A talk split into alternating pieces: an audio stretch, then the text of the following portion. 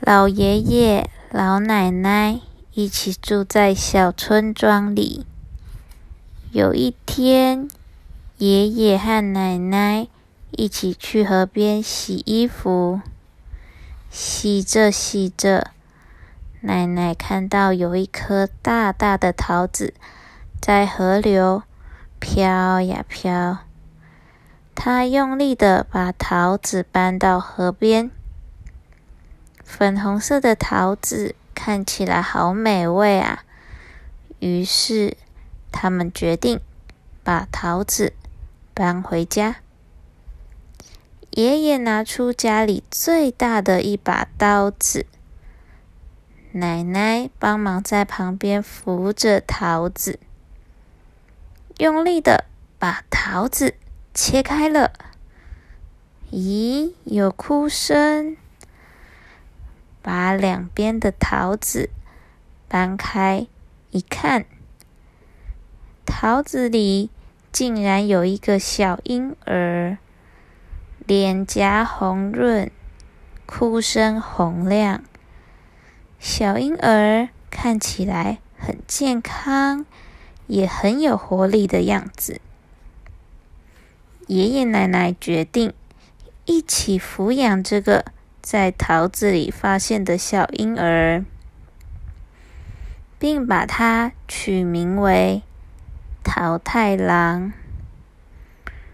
过了十几年，爷爷奶奶年纪大了，没办法常常在田里工作。桃太郎长大了，会在家中做家事。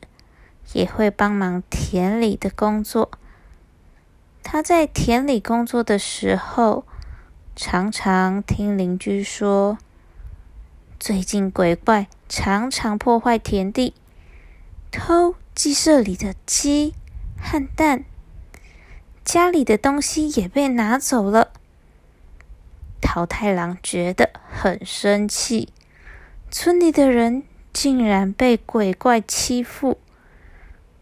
他回家后，告诉爷爷奶奶，他要去打败鬼怪，这样村里的人才能够恢复平静的生活。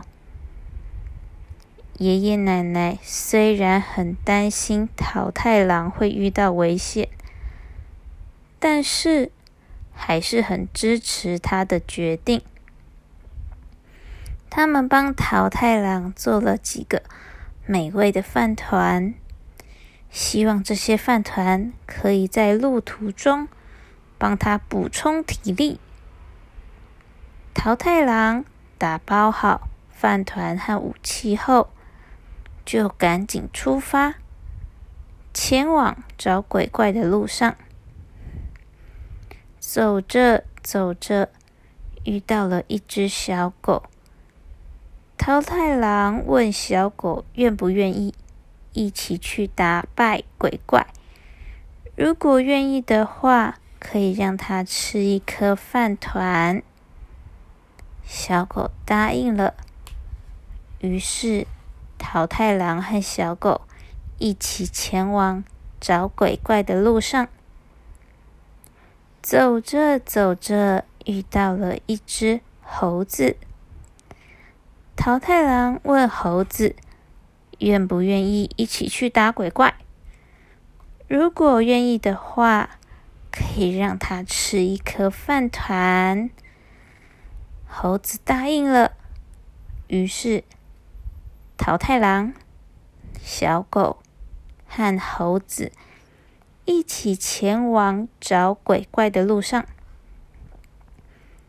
走着走着。遇到了一只小鸟，桃太郎问小鸟愿不愿意一起去打败鬼怪。如果愿意的话，可以让他吃一颗饭团。小鸟答应了。于是，桃太郎、小狗、猴子和小鸟一起前往找鬼怪的路上。小狗。帮忙带路，猴子帮忙拿要打败鬼怪的武器。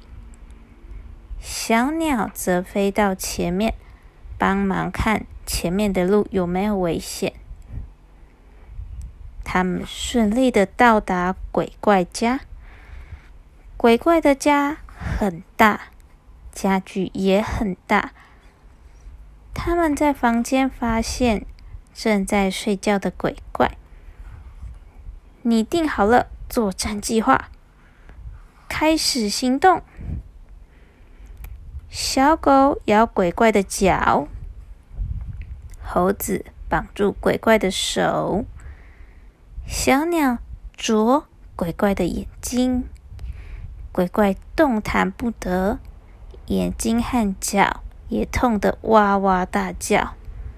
他只好认输了，而且他还答应桃太郎，要把之前从村庄偷来的东西通通还回去，再也不会去打扰村民的生活了。最后，桃太郎带着小狗。猴子和小鸟一起回家找爷爷奶奶，就这样过着快乐的生活。